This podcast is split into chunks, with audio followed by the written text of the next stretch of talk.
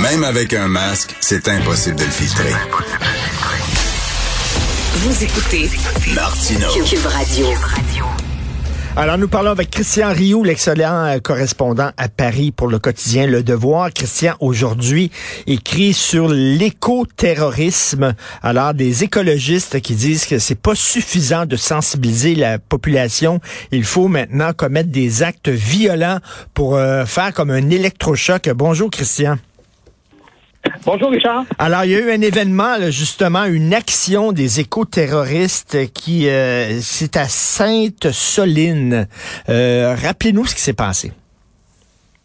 Oui, écoutez, c'est un événement euh, assez particulier. À Sainte-Soline, c'est dans les c'est dans les deux sèvres, c'est une région agricole et euh, euh, là-bas, les agriculteurs veulent construire euh, des bassins, euh, des, des, de très grands bassins de rétention d'eau. Là, ça, ça, se fait dans beaucoup de pays dans le monde. Ça, le principe, c'est qu'on prélève de l'eau dans la nappe phréatique, on la met dans le bassin pendant l'hiver. Et puis, euh, et puis, on, s'en sert pour arroser les cultures au, au, au printemps.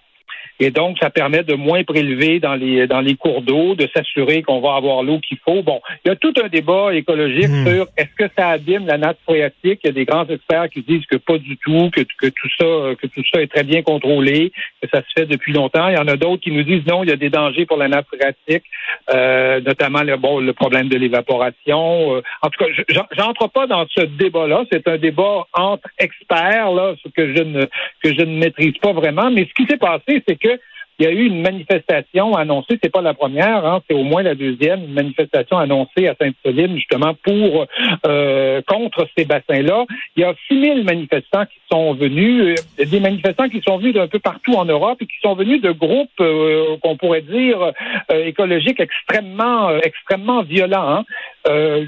Il y a eu deux jours d'affrontement. vous pouvez aller voir les vidéos sur Internet. C'est des scènes de guerre. Hein. On se penserait on se penserait en Ukraine quand, on regarde ah, ça. 200 blessés du côté des manifestants, 40 blessés chez les policiers, euh, des, policiers évidemment agressés à coups de à coups de mortier, à coups de boules de pétanque, à coups de cocktails molotov, de feux d'artifice, de pics, de haches. Hein. On a saisi, je ne sais pas combien de combien d'armes euh, sur place, là, des armes de ce évidemment de ce de ce type-là.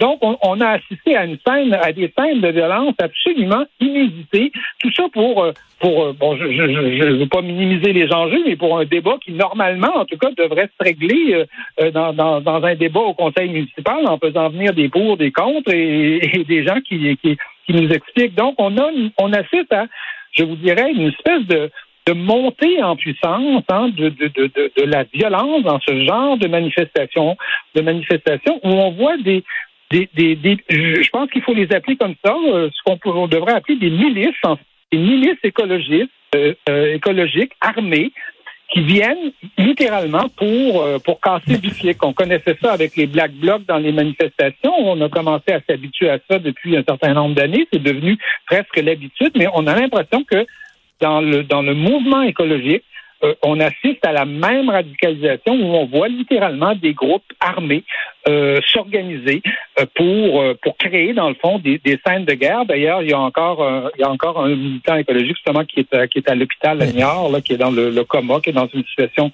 difficile aujourd'hui.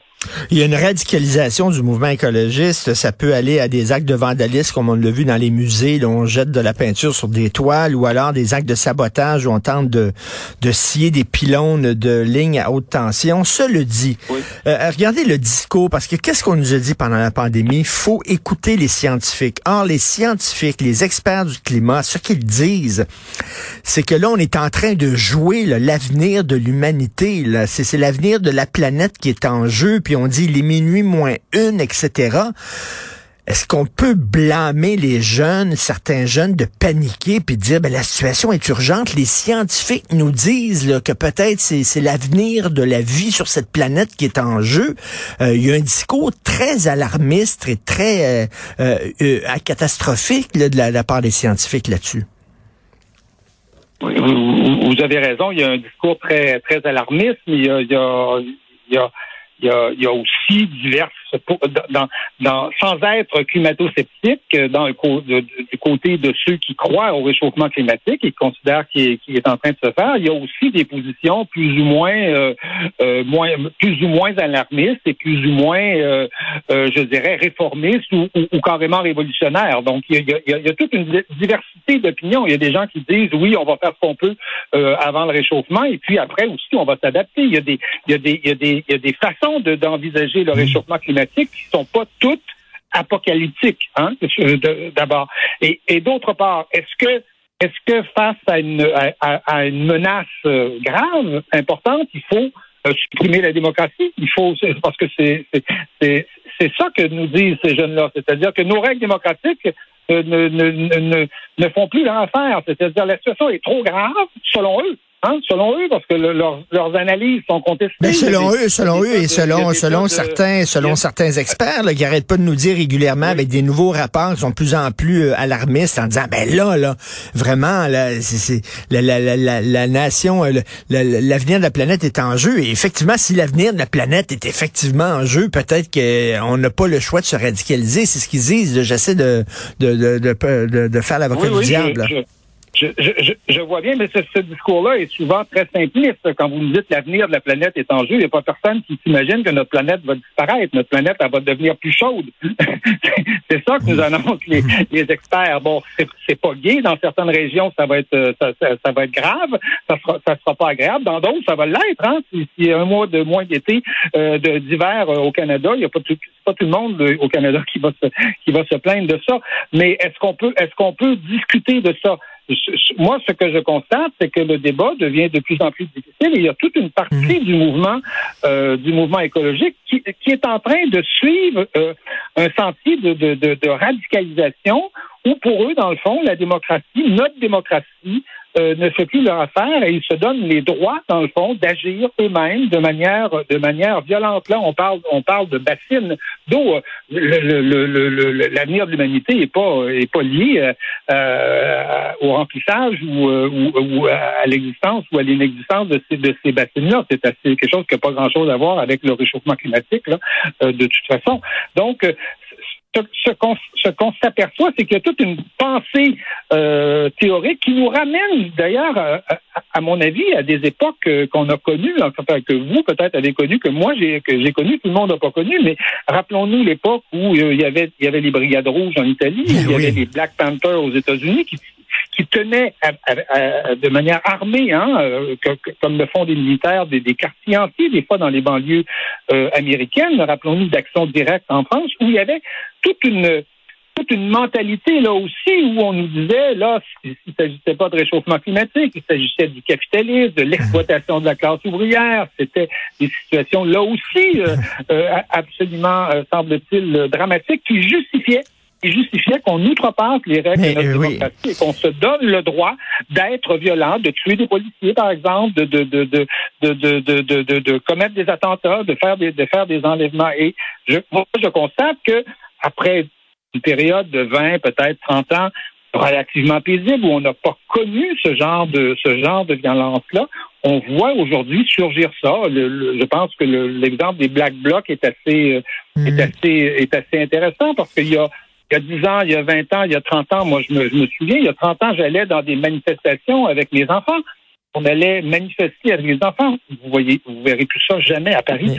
Des, des, familles qui vont manifester avec des enfants. Aujourd'hui, aller dans une manifestation, euh, c'est aller dans un lieu dangereux où on sait qu'il va y avoir des, des, des, dégradations, il va y avoir des incendies, il va y avoir des, des, blessés. Et hein. Christian Rio, le, concernant le, bon, les, les, problèmes de changement climatique, on dirait qu'on est pris en, entre deux feux. C'est-à-dire, d'un côté, il y a des gens qui sous-estiment trop le problème et qui ne réagissent pas. Et de l'autre, des gens qui surestiment, pardon, le problème. Regardez ce qui s'est passé dans les années 60 au Québec. Euh, c'est parce qu'on ne s'intéressait pas suffisamment au sort des francophones qu'a eu le FLQ. Le FLQ est arrivé parce que justement on s'en foutait des francophones et est arrivé. Il y a des gens qui disaient ben ça a pris le FLQ même si c'était épouvantable, même si c'était violent pour soudainement faire un électrochoc et qu'on se dise ben il y a un problème au Québec. Euh, il y a des gens qui, qui utilisent ce discours-là. Vous en pensez quoi de ce discours-là? Oui, moi, je, écoutez, je, je, je, je peux comprendre que, que surgisse une certaine violence spontanée dans des cas de, dans des cas, euh, dans des cas de, de, de misère, de, de, de, de, grandes difficultés. En la première vague du FLQ, d'ailleurs, c'est pas le cas des, des, des suivantes. La mmh. toute première vague du FLQ, si vous voyez les gens, le profil des gens, c'est des gens qui viennent de milieux ouvriers, qui viennent de milieux très pauvres et qui ont, qui, ont exprimé une forme de révolte spontanée. Mais, mais, mais le FLQ, en, en général, a-t-il réglé quelque chose au Québec? Non. le FLQ n'a jamais rien réglé au Québec et si le FLQ a fait quelque chose, il a éloigné des gens de, de, de la hmm. cause de l'indépendance et c'est pour ça que René Lévesque ne, euh, ne, ne, ne, n'acceptait pas le moindre compromis avec le type de pensée qui justifiait, qui justifiait le, le, FLQ. Et moi, je pense qu'il faut, il faut, il faut être comme René Lévesque. C'est pour ça que René Lévesque se méfiait tant du RIN, par exemple, sachant qu'il y avait il y avait dans cette extrême gauche-là des liens aussi euh, avec le FLQ. Il avait, il avait, il avait, il avait une peur bleue de ces, de ces gens-là. Je pense qu'il avait profondément raison. C'est pour ça qu'il est arrivé là où, là où il est arrivé. Le FLQ, lui, aurait éloigné évidemment massivement les populations, la classe moyenne, de l'idée de l'indépendance. Et j'ai l'impression que euh, les, les, ceux qu'on pourra qu'on pourrait appeler, même s'ils sont pas encore des terroristes, mais ils sont sur, sur le chemin du terrorisme, ceux qu'on pourrait appeler des éco-terroristes, vont faire exactement la même chose, c'est-à-dire qu'ils vont euh, ils vont éloigner la masse de la population, les classes moyennes, euh, les, les, milieux, les milieux populaires de, de, de, de, de cette idée justement de l'écologie et de l'importance de lutter contre le réchauffement climatique. Le, le résultat, ça ne sera certainement pas de, de nous convaincre que, que, que, que, cette cause est importante. Et ce qui, me, ce qui me fascine, c'est que c'est que notre société aujourd'hui manque de René Lévesque qui, qui, qui, lui refusait tout compromis mmh. avec ces gens-là, alors qu'aujourd'hui il y a une sorte d'impunité. Euh, je vous citais l'exemple des Black Blocs. C'est devenu normal aujourd'hui qu'on casse 300 euh, mmh. vitrines dans une manifestation à Paris. C'est normal. C'est comme ça. C'est les jeunes, c'est la jeunesse. Et comme, comme vous dites, euh, en terminant, là. Et, à la fin de votre texte, euh, vous dites, euh, est-ce que on, va assister à l'émergence des brigades vertes? Et effectivement, tout ça, l'écoterrorisme, la montée de l'écoterrorisme se s'intègre aussi dans une radicalisation de la gauche qu'on voit un peu partout, malheureusement, en Occident. Donc, c'est à lire dans le devoir aujourd'hui, Christian Rioux, sur les écoterroristes. Merci beaucoup. Bon week-end. Oui on, entre malheureusement, je crois, dans un monde de, plus en plus violent et, ça passe notamment par ça. Ben, je vous remercie, Richard. À bientôt. Merci, bon week